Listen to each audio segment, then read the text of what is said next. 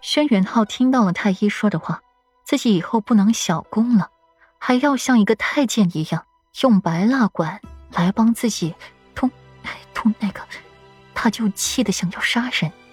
此刻也顾不得腿间的伤了，强撑着自己坐起来，扯下了自己身后的枕头，往太医的头上砸去。太子殿下，莫要动怒啊！这伤早治疗早好些，拖不得啊。太医紧张的看着轩辕浩受伤流血的地方，生怕这位主暴怒，也生怕轩辕浩不听话，剧烈的运动扯疼了那里，引发大出血，到时候北魏太子被自己给医死了，只怕他乌纱帽不保，说不定还要株连九族。其实也怪这轩辕浩不听话，不肯配合。若是一早便用上了白蜡管的话，现在也不至于这样子。滚！还敢跟我说？你给我滚！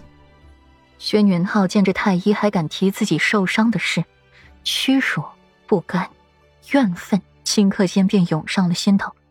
从床头顺手拿过了一只茶壶，朝那太医砸去。只是太医没砸到，茶壶落在了地上，碎瓷片四处飞溅，其中一片划破了轩辕彻的手背，霎时，殷红的血顺着指尖滴落在了地板上。溅起了无数的小雪花。啊，殿下！青棉轻轻，便撕下了身上的一片衣料，给轩辕彻包扎止血。轩辕彻摆摆手，随意包扎一下。太医，就没有别的法子了吗？殿下，别无他法。太医深深的埋下头，躲在了轩辕彻的身后。轩辕彻，本宫警告你。本宫不是低贱的太监，本宫不允许，本宫不允许。陈太医呢？你们东巡不是有个陈太医吗？他在哪儿？你把他给我找出来！本宫要陈太医。轩辕浩见他的薄唇微动，就知道他想要说什么了。可他怎么可以呢？他是一国太子，他是天下最尊贵的人，他怎么可以受此奇耻大辱？轩辕彻的俊眸微暗，低低垂下头，伸手扶起了太医来，温声道：“青棉，你送太医下去。”是。青棉看了看轩辕彻的手，发现不再流血了，这才松下了一口气。陈太医，陈太医在哪儿？本宫是太子，他为什么不来给本宫医治？轩辕涛的身体仿佛被撕裂一样疼，根本没法动弹，此刻也只是扬起了身子。朝着床上大喊，额间遍布晶莹汗珠。轩辕彻稍稍走近他，在他身上摸索片刻。轩辕浩的身体立刻软绵绵，连动动手指的力气都没了。见他安静下来，才淡漠开口解释：“裴世子和东巡殿下身中剧毒，陈太医正在为二人救治。刚才的张太医是太医院中最好的太医了。”不，我不信。我不管，我就要陈太医。呃呃，好疼！你你快去，快去把陈太医找过来。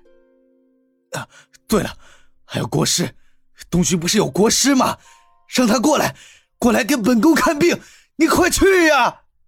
身体撕裂的痛意和那种人被悲悯看着的眼神，都让他身痛恶绝到了极点。轩辕彻抿唇。目光低凉的看着他，有同情，有淡漠。皇兄，国师不是大夫，即便国师来了，你那玩意儿也不可能重新长出来的。轩辕彻无情的揭开了轩辕浩最想要掩饰的东西。他可以配合太医医治疗伤，可是他不能接受自己已经不能人道的事实，更不能接受以这种屈辱的方式疗伤。士可杀，不可辱。这比一剑杀了他更加难受，尤其是不能接受今生与皇位无缘的事实了。楚口，你闭嘴！你不许说！你不许说！你滚！你给我滚出去！见轩辕浩情绪激动，轩辕彻也不便再说什么，走出去让他一个人静了静，还叫了两个侍女在门外守着他，以防不测。至于为什么不叫侍卫？许是怕他触景伤情吧。殿下，您这又是何必呢？太子殿下压根儿就不领你的情啊！青年拿过了纱布、金疮药来给轩辕彻处理伤口，一边埋怨，一边心疼。